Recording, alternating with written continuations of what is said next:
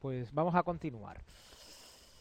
He estado revisando esta semana algunas de las programaciones que eh, me habéis hecho eh, comentar y bueno, pues en línea general es bien lo que habéis presentado. Mm, y os recomiendo que en el apartado de actividades y, eh, y estrategias os apoyéis en, en el documento que os facilité del libro que está en, el, en, la carpeta de material compartido que os puede facilitar muchas estrategias para utilizar en, en, este bloque. Por lo demás, eh, en líneas generales, lo que he estado viendo muy bien, muy bien redactado.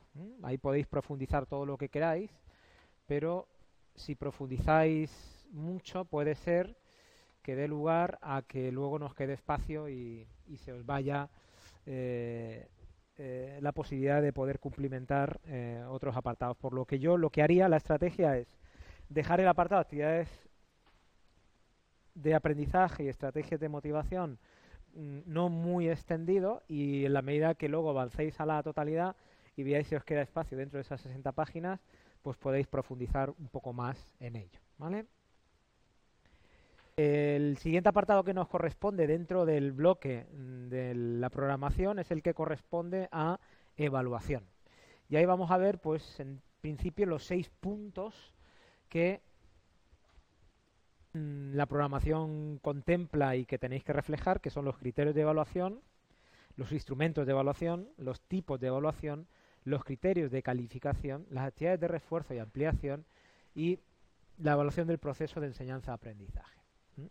Os recuerdo que ahora os va, os va a salir. ¿Estáis viendo el examen? Ahora sí, ¿no, Lili?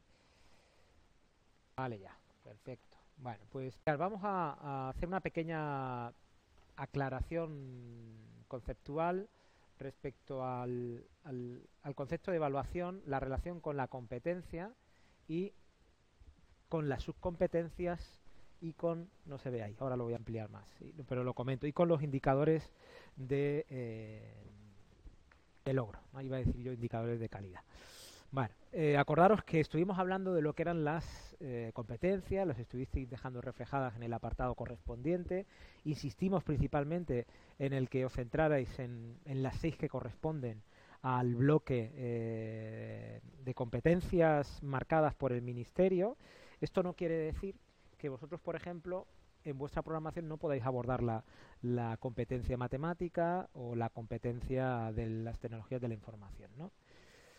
Pero si queréis abordarla, yo lo que haría es mm, explicarlo eh, con detenimiento el por qué la vais a abordar, sabiendo que estas dos competencias no es una competencia específica que se determina dentro de los manuales para que eh, la educación física la pueda contemplar. ¿vale? En el caso de que queráis contemplarla, justificar y decir por qué, a pesar de esa poca relación que en teoría indican, vosotros consideráis importante el, contemplarla. Entonces, yo lo que añadiría es una pequeña reflexión personal al respecto de la importancia de.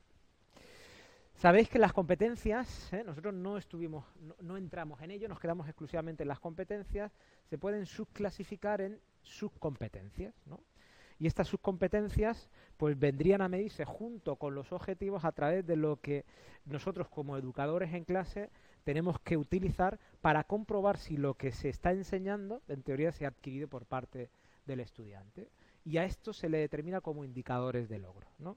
Es decir, que tenemos en nuestro entorno con los estudiantes, que hayamos hecho con ellos, que podamos tocar de alguna forma que nos indiquen hacia qué nivel han llegado en ese logro que nosotros nos hemos planteado con ellos y que tiene que ver con la competencia y a su vez tiene que ver con esas subcompetencias en las que vosotros eh, podéis establecer eh, dicha relación. Entonces, en ese sentido, miraré un documento que yo os facilitaré es un capítulo del libro, de, este libro de didáctica de la educación física, y que lo escribe Domingo Blázquez y Enrique Sebastiani, que habla de cómo mm, programar por, competencias, cómo tener en cuenta las subcompetencias y qué relación presentan ellas con los indicadores de logro. En teoría, mirar, tres aspectos básicos, principalmente dentro de, lo que es la, eh, la educación física, y que a ver si consigo hacer un poco. Teoría, ¿cuáles serían los dos objetivos principales que persigue eh, la evaluación dentro de la educación física? Pues vamos a tener que principalmente lo que aquí vamos a tener que reflejar en esta programación es lo que tiene que ver con los aprendizajes del alumnado y con los procesos de enseñanza, aprendizaje y lógicamente con nuestro propio proceder docente a la hora de llevar a cabo nuestras programaciones. Entonces, este apartado tiene que reflejar cómo aprenden nuestros estudiantes y cómo evaluamos aquello que estamos llevando a cabo con ellos en este proceso y que puede ser susceptible de mejoras en cuanto a la propia experiencia que nosotros estamos teniendo dentro de este proceso. Entonces, atendiendo a estas dos indicaciones, nosotros asumimos, como ya hemos comentado anteriormente, que programamos por competencias y estas competencias se pueden, en líneas generales, también eh, subclasificar en subcompetencias.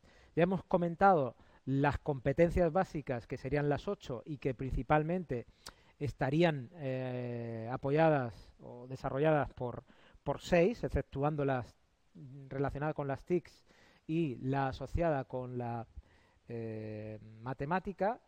La idea es poder establecer inicialmente una relación como ya habéis hecho en ese cuadro eh, que tenéis, ya no recuerdo en qué número, creo que en el 4, algo, de qué relación presenta la competencia básica que habéis eh, establecido con los objetivos de etapa, en este caso con los de educación física, con los contenidos que ya habéis marcado e incluso habéis subclasificado, y luego con los criterios de evaluación. ¿De acuerdo? Bueno, pues todos sabéis y todos sabéis que cada curso tiene unos criterios de evaluación distintos. ¿no? Estos criterios de evaluación lo que hacen es, en definitiva, comprobar si una vez utilizando ese indicador de logro que nosotros vamos a establecer, se van cumpliendo los indicios básicos de lo que es la competencia que perseguimos con ellos. Por lo tanto, el siguiente paso que nosotros tendríamos que incorporar sería el que la propia programación nos está pidiendo, que es el que tiene que ver con los criterios de evaluación, el apartado 7.1. Si vosotros os fuerais al documento que tenemos en el Drive, ¿eh? eh, el mismo documento que yo os he facilitado, perdonad, voy a acceder y así vais a materiales y accedéis a la asignatura de educación física, hay eh, un capítulo, que es el capítulo que hace referencia al currículum, y en este capítulo lo que yo he hecho ha sido resumir todo lo que tiene que ver con el currículum de la comunidad valenciana. Entonces nos vamos a este apartado que tiene que ver con los criterios de evaluación que nosotros vamos a contemplar en cada uno de los cursos. Vamos a ver si nos abre bien eh, cuáles son los que tenéis que recoger. Estos criterios, lógicamente, vienen recogidos en el, en el oficial del Estado y luego cada comunidad los eh, presenta de forma generalizada y en el caso concreto dentro de la comunidad valenciana, pues aquí los tenéis, por ejemplo, en cada uno de los cursos. Estoy en la página.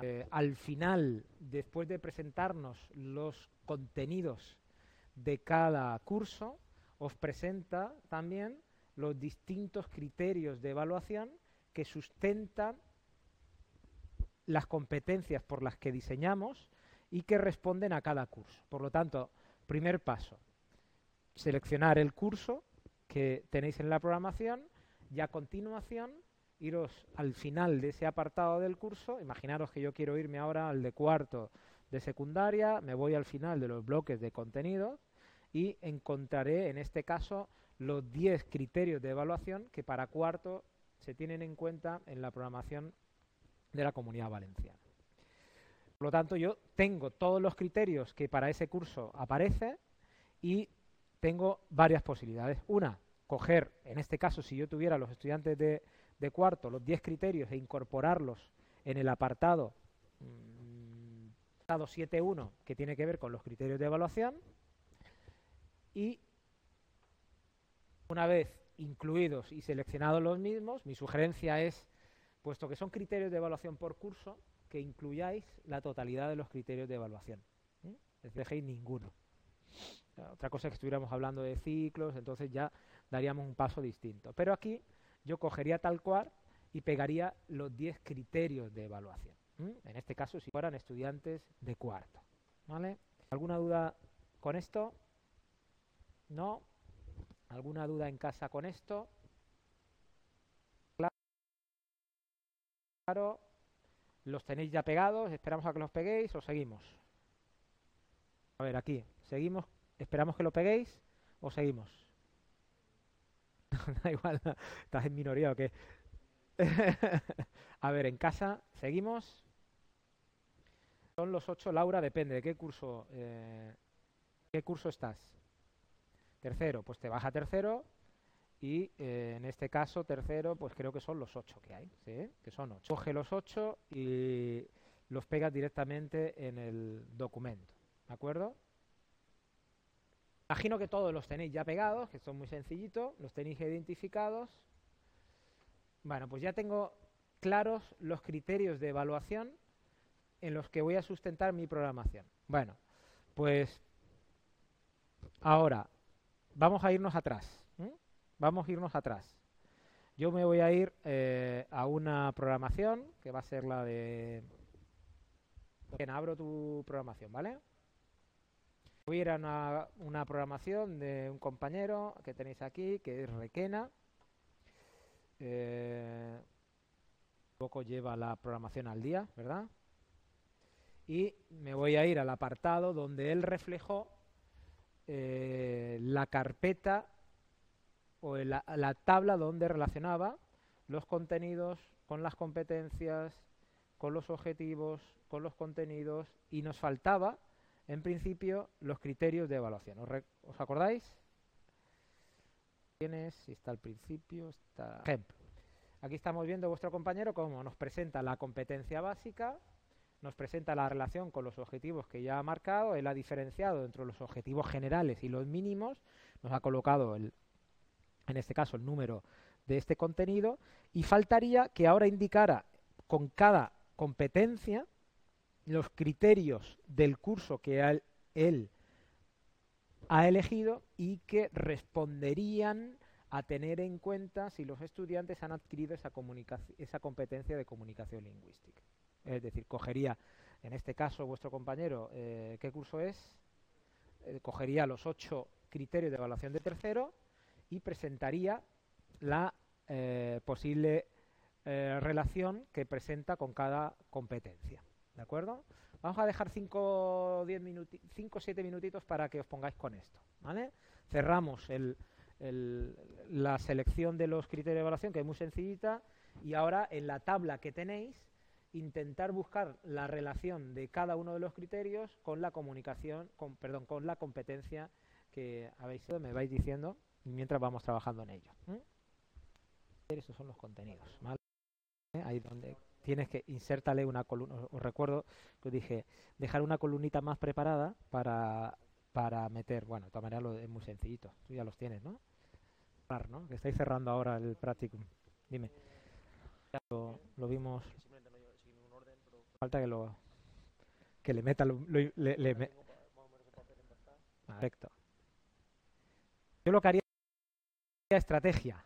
Eh, cogéis el criterio de evaluación. Lo leéis y vais viendo con qué, eh, con cuáles de las seis competencias satisface y así vais amortizando el tiempo. Criterio criterio 1, lo leéis. Bueno, pues esto va con la competencia lingüística, con la competencia de aprender para aprender, etcétera, etcétera, ¿vale? Y así es muy muy rapidito el, el terminar de, de cerrarlo. Buenas voy a traer una cafetera aquí. A los que vengan voy a invitarle a café. ¿eh? Vamos con los criterios de evaluación. Y en el cuadrito, ¿tú llevas la programación? Sí. Pues estábamos en, en el, en el cuadro inicial donde dejamos los a falta de relacionar las competencias con los criterios, ¿te acuerdas? Eh, no, este fue cuando hicimos ese cuadrito que ponía competencia, relación con el objetivo, con el contenido, y nos quedaba la columna del criterio. ¿Vale?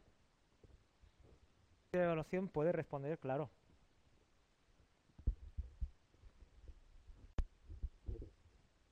Bueno, seguimos, más o menos. Bueno, si no habéis terminado, es una labor relativamente sencillita el relacionar cada uno de los criterios de evaluación con las competencias y en este caso objetivos y contenidos. Como hemos dicho, nosotros hemos programado por competencias, pero no hemos eh, mencionado las subcompetencias. ¿no? En este caso sabéis, y me voy a ir ahora al documento de la guía ¿eh? que os facilité para el diseño. Tenemos la guía que facilité para, esta es, para diseñar. Y si os vais a mm, la página, en este caso, eh, vais a la página 102, eh, voy a ampliarlo un poquito para que lo veáis. Os recuerdo, el documento es la guía que facilité, que tenéis en anexo y tenéis, que tenéis en, en, el Drive y que tenéis también en, en la carpeta de documentos compartidos, donde se habla de la competencia, en este caso, por ejemplo, estaríamos hablando de la competencia de comunicación lingüística, que podría ser una de ellas que vosotros habéis seleccionado, y luego estas competencias se subclasifican en subcompetencias, ¿de acuerdo? Nosotros no hemos hablado de subcompetencias. Aquí tenéis un documento, ni os voy a pedir que habléis de subcompetencias hasta ahora, pero sí que es necesario tenerlo en cuenta para lo que ahora vamos a perseguir, que son los indicadores de logro. Entonces, estas competencias tenéis, las tenéis desarrolladas aquí eh, con sus subcompetencias de forma detallada ¿eh? y podréis ir viendo cómo, por ejemplo, dentro de la competencia, eh, por ejemplo, lingüística, tendríamos una subcompetencia que sería la comunicación oral y escrita, otra subcompetencia que sería la construcción y comunicación del conocimiento, otra subcompetencia que sería la organización y autorregulación del pensamiento de las emociones. Bueno, asumimos que hay unas competencias que habéis seleccionado y tenemos unas subcompetencias, no entramos en ellas. Pero sí que es verdad, y me voy a este documento inicial que os he facilitado, que estas competencias normalmente y sus competencias tienen que venir medidas con algo tangible en clase. Es decir, qué vais a hacer en clase y qué vais a comprobar en vuestros estudiantes para que muestren si han conseguido esto que vosotros perseguís. Bueno, pues este logro que vosotros intentáis perseguir en ello, en ello se le denomina indicadores de logro. Y estos indicadores de logro, en principio, pues mm, lo que hacen o vienen definidos algo así como, yo voy a leer literalmente porque no lo veis ahí, dice en este caso la definición de Escamilla en 2009. Son enunciados que respecto a una o varias competencias dadas, una o varias competencias dadas, identifican un tipo de guía o patrón de conducta adecuado, eficaz, positivo, que suponen siempre evolución y desarrollo, y proporcionan al tiempo una vía directa para determinar de manera objetivable el grado cuantitativo o cualitativo en que se manifiestan. Es decir, lo que nos permite este indicador de logro es, como poder tocar eso que están aprendiendo en un número exacto, que nos permite a nosotros comprobar si la competencia se está dando en un nivel 1 o en un nivel 5. ¿eh? Imaginaros que hemos establecido una competencia con 5 niveles de dificultad a través de una rúbrica. Bueno, pues en este sentido estos indicadores de logro, vamos a ver aquí un ejemplo, vendrían a poner, y, creo, y quiero que lo tengáis lo coloquéis entre comillas, como un subcriterio de evaluación. ¿De acuerdo? Criterio de evaluación. Vamos a recoger este que tenemos aquí, que dice recopilar actividades, juegos, estiramientos y ejercicios de movilidad articular apropiados para el calentamiento y realizados en clase. Este es el criterio de evaluación, un curso de primero a cuarto.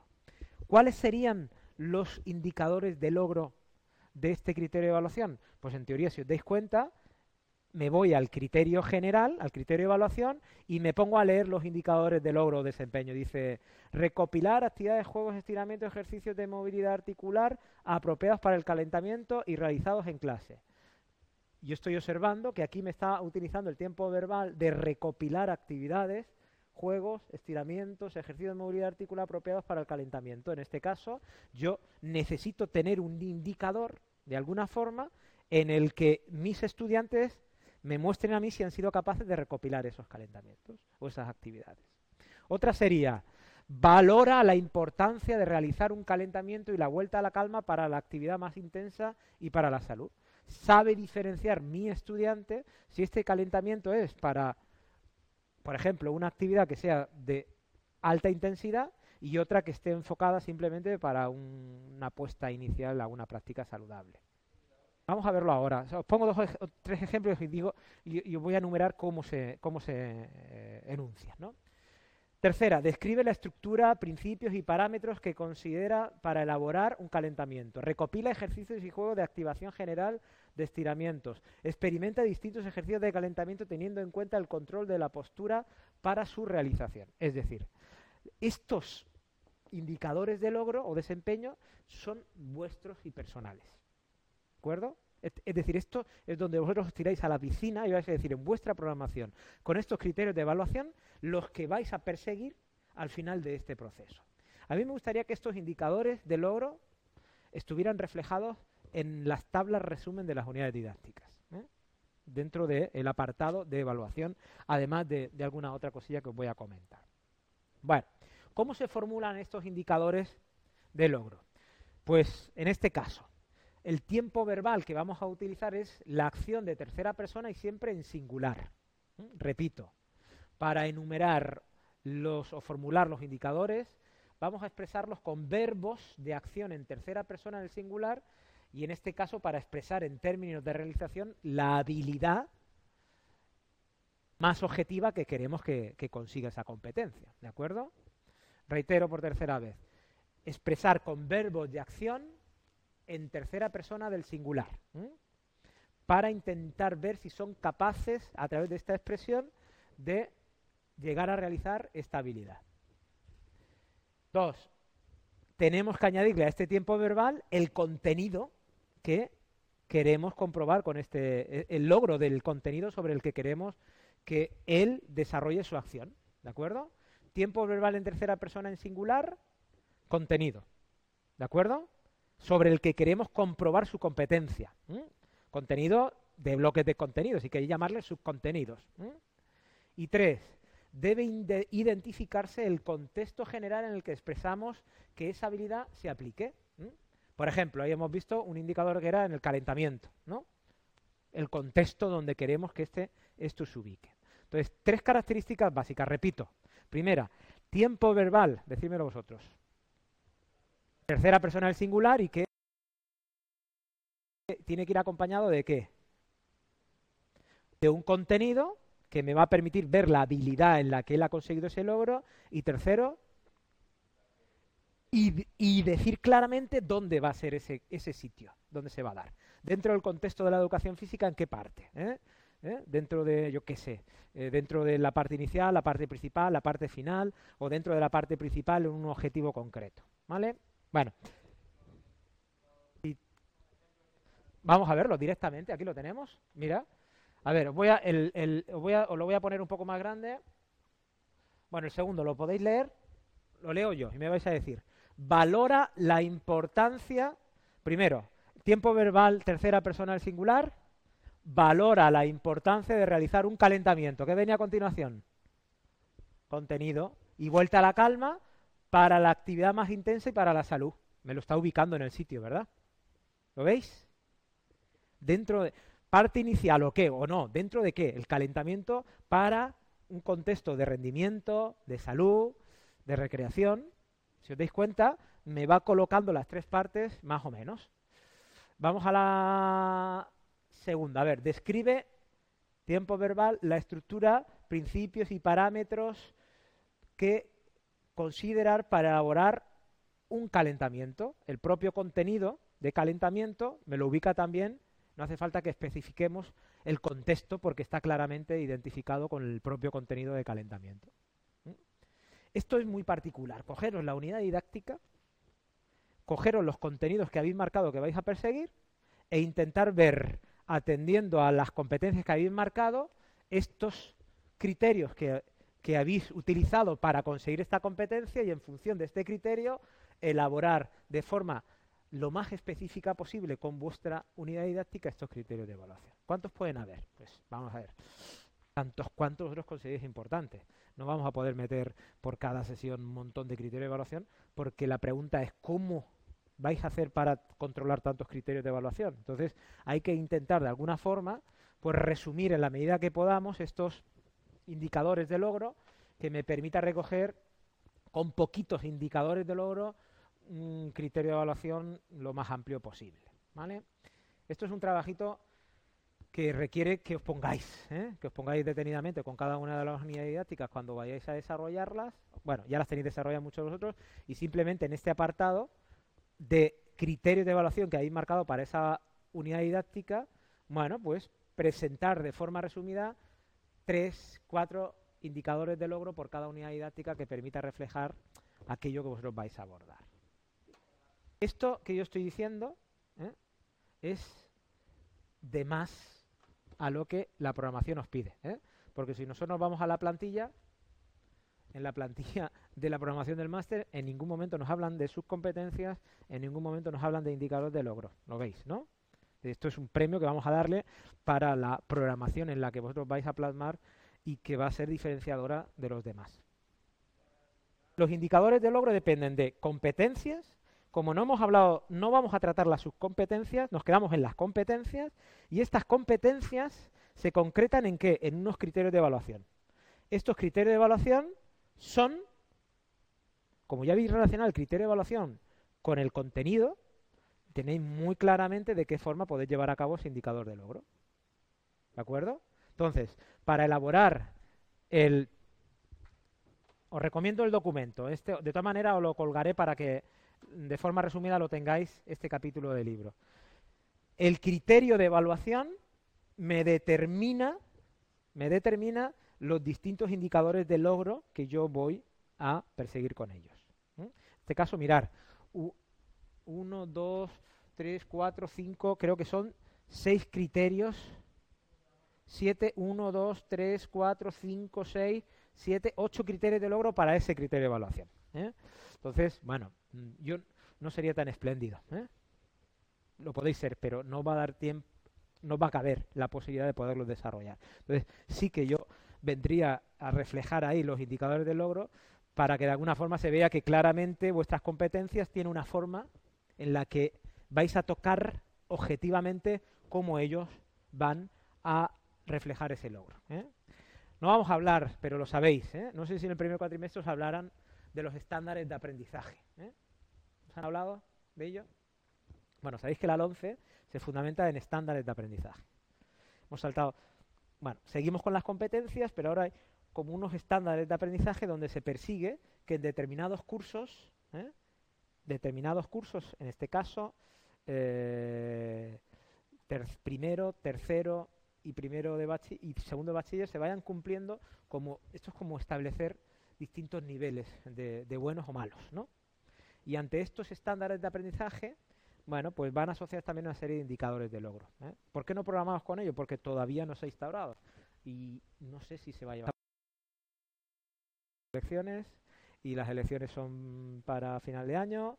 Eh, en teoría, la Comunidad Valenciana todavía no ha sacado el documento de adaptación de los estándares de aprendizaje a las nuevas programaciones para que se instauren este año que viene y entonces por eso seguimos nosotros defendiendo la programación por competencias e indicadores de logro, porque, porque es la ley la que de momento mm, sí que está desarrollada en la comunidad valenciana. ¿vale?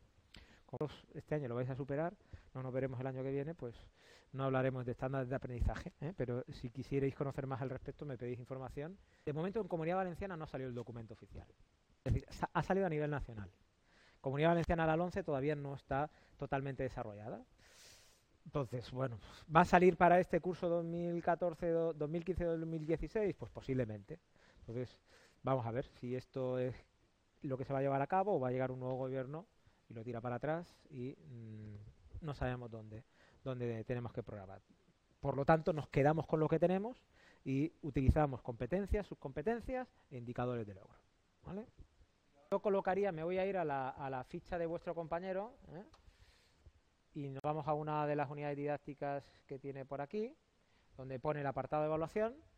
Y en el apartado de evaluación, si queréis, tú has dejado algún apartado, no has puesto indicadores de logro, puedes meter dentro de evaluación, aquí poner indicadores de logro y ponerlo resumido. El problema es que ahí en evaluación yo voy a sugerir que coloquéis algo más. ¿eh? Entonces vamos a ver en qué medida os quedáis solamente con los indicadores de logro o colocáis algo más dentro de evaluación. ¿Sí? ¿Hasta ahora sí? ¿Vale? Podéis sacarlo de evaluación, ponerle otro otro apartado más que si os cabe, ¿eh? porque aquí, por ejemplo, a vuestro compañero aquí ya le cabe le cabe más bien poco, pero sí, bueno, sí que le cabría, ¿eh? Por ejemplo, mira, aquí está dejando, mm, por ejemplo, mira, mirar aquí si le cabe, ¿eh? Por ejemplo, aquí en evaluación, imagínate que en evaluación ocupas ocupas solamente la primera parte y mm, trazas aquí una línea separada y pones los indicadores de logro. bueno, al final apretando nos entran las cosas, pero tampoco ¿eh? es cuestión de que tenga que estar todo obligatoriamente, ¿eh? porque si no a lo, mejor, se hace ilegible y, eso termina siendo tan, tan abrumador que uno no, le presta ni atención. ¿vale? Bueno, tenemos los indicadores de logro, ahí os toca pues entreteneros un ratillo y, intentar eh, reflejarlo por cada unidad didáctica y nos vamos al siguiente apartado que es el punto 7.2, que son los instrumentos de evaluación. De evaluación, voy ahora, vamos a ver, eh, como os he dicho, en el documento de la guía, en la página 102 en adelante, tenéis un ejemplo en esta programación de lo que son las competencias, las subcompetencias, ¿de acuerdo?, de cada una de ellas.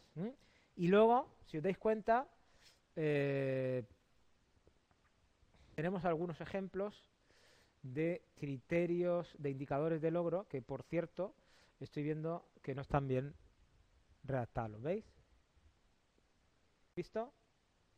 Dice, eh, a ver, por ejemplo, mm, competencia social y ciudadana. Dice, subdimensión, comprender la realidad social. En teoría decimos, indicador de logro, reflexionar de forma crítica y lógica sobre los hechos y problemas. ¿Cómo sería?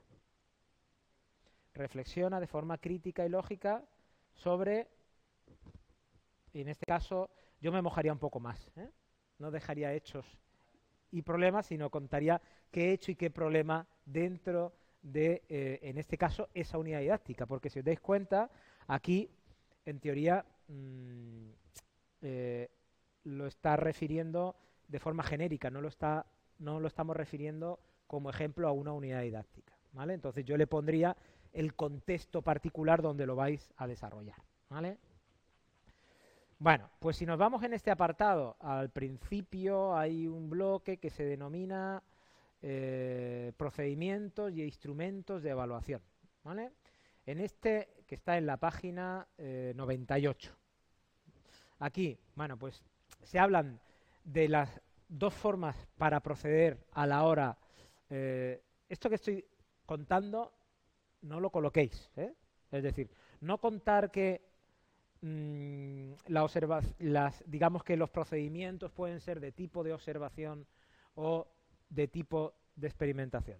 Vosotros decís que vais a utilizar evaluaciones donde vais a observar a través de X y donde en este caso vais a aplicar determinados test que se denominan de experimentación. ¿Qué es, ¿Cuáles son los test de experimentación? ¿Eh? ¿Cuáles son los famosos test de experimentación? Pues es esta típica prueba en la que yo pongo al estudiante una pelota y tiene que, de alguna forma, solventar como tres problemas, ¿no? En este caso, mmm, eh, yo aquí tengo, pues tiene que pasar por dentro y por fuera, tiene que pasar por aquí, tiene que saltar y en el salto, en teoría, tiene que lanzar la pelota dentro. Aquí tiene que ir eh, votando con la derecha, votando con la izquierda, con derecha e izquierda y lanzar con eh, dos manos. ¿eh? estoy inventando. ¿eh? Esto esto es una prueba de experimentación. Esto es un test. test. Yo quiero medir la competencia de mis estudiantes en un problema X que tiene que ver en concreto con algo dentro de una unidad didáctica que tiene que ver con la coordinación. Bueno, pues estas pruebas de experimentación, que son los famosos tests, son tests que vosotros podéis crear. Teoría habéis cursado una asignatura. Bueno, ¿sois de grado? No. Bueno, en teoría tenéis que ser capaces de poder diseñar eh, pruebas que respondan a vuestro problema. Entonces yo os recomiendo que utilicéis pruebas de este tipo porque parcialmente vosotros podéis valorar incluso a través de leakers, en este caso la evaluación famosa por rúbricas, ¿eh? donde en cada una de las partes vosotros podéis dar distintos indicadores de logro. Por ejemplo, imaginaos que aquí tiene que votar con la derecha. Bueno, el total bueno de este es vota con la derecha apoyando los pies fuera del aro. Este sería el indicador 4. Imaginaros que de menor, de mayor a menor, yo tendría distintas posibilidades, distintos indicadores de logro. Yo puedo establecer incluso cuatro indicadores de logro.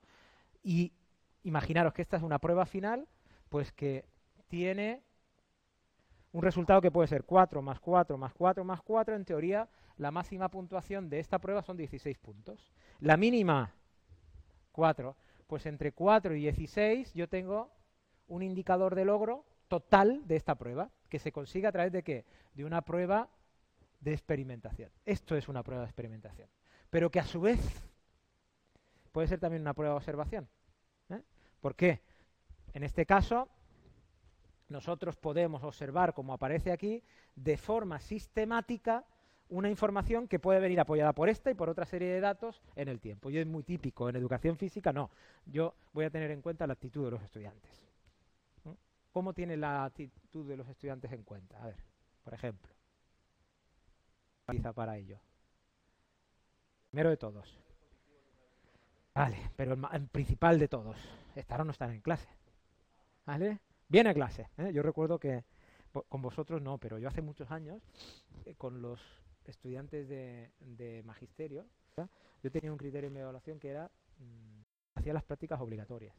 Y entonces decía, el que viene a todas las clases tiene esta nota, y el que falta ya a dos clases pierde esta nota criterio interno, equivocado, ¿eh? lo reconozco en el tiempo. Y en secundaria lo que se hace es fichar al estudiante todos los días, pasar lista. Un indicador actitudinal es si viene en clase o no. Entonces, el venir a clase me permite que lo pueda observar y yo pueda tener en cuenta indicadores actitudinales como habéis dicho. Colabora en la recogida del material, participa en clase. Mmm, todo esto de alguna forma yo tengo que tener un sistema de registro vamos a ver ahora. ¿Cómo registro yo eso? Bueno, pues una forma sería con el permiso oportuno del consejo escolar, el departamento, los padres, el firmar las clases para que yo pueda ir registrando en esas clases después de observar esa serie de criterios. imaginaros el curro, ¿no? De todas las horas y encima luego irme a casa y ponerme a evaluar. Entonces, bueno, lo puedo hacer en directo. Y entonces, bueno, mi recomendación es que con las tabletas es muy sencillo todo. ¿eh? Yo puedo en este momento ver si vuestra compañera está participando activamente o no. Y tener criterios ya registrados en mi plantilla que yo sé que uno es que participa activamente, dos no participa, tres participa esporádicamente. Y entonces cada vez que participa yo le doy un 1 y sé que ese 1 a X persona le va sumando luego al final del tiempo una suma de puntuaciones que yo voy a tener distribuida en una puntuación X, ¿vale? Bueno, pues a eso le, denominamos procedimiento de observación y el otro tiene que ver con la experimentación, una prueba concreta, un test que nos permitiría recoger información. ¿A través de qué? Pues de instrumentos. Y aquí tenéis, bueno, pues una cantidad de instrumentos que no están todos, lógicamente, pero sí que podríais mm, mencionar en vuestro apartado de evaluación para confirmar que vais a recoger información de los estudiantes a través de qué?